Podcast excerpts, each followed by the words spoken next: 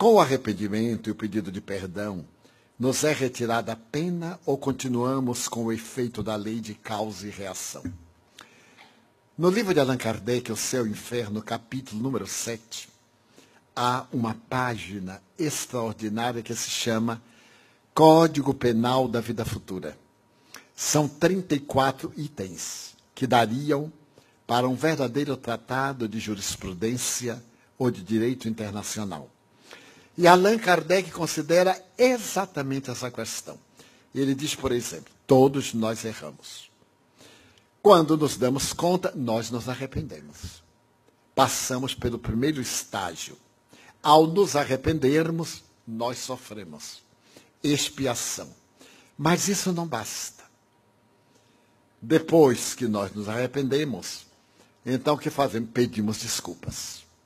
Mas isso não basta é necessário anular o mal que nós fizemos, através do bem que possamos fazer. Então, eu ofendi alguém e peço-lhe desculpas. É um ato generoso. O outro me desculpa, mas eu continuo em débito. Eu tenho que fazer um bem para que anule o mal que eu fiz. Eu vou ao banco e peço um empréstimo. Então, na hora de pagar, eu não posso. Eu digo, gerente, tenha paciência, me desculpa. Ele desculpa, mas eu continuo devendo. Eu só me reabilito quando cessar o meu débito. Então, o que posso fazer? Eu digo ao gerente, eu devo mil dólares. Você empresta-me três mil, eu resgato os mil que devia, fico com dois mil que eu vou investir e pagarei os três mil oportunamente. Se ele for um gerente hábil, ele concorda porque dá uma outra oportunidade.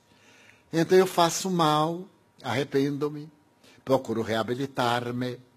Se o outro me perdoar, ótimo para ele. Eu continuo devendo.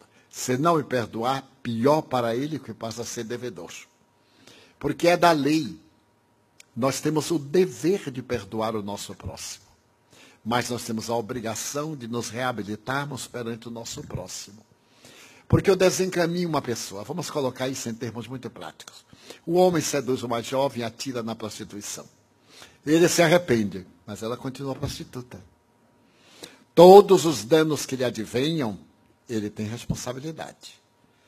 Então o que, ele vai fazer? Tentar reabilitá-la. Mas ela já se acostumou, não quer. Agora o problema é dela. Ele então vai fazer o bem a outras pessoas para anular esse mal que fez.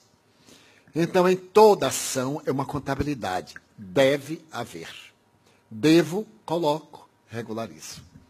É uma lei, portanto, extraordinária, porque nos dá dignidade.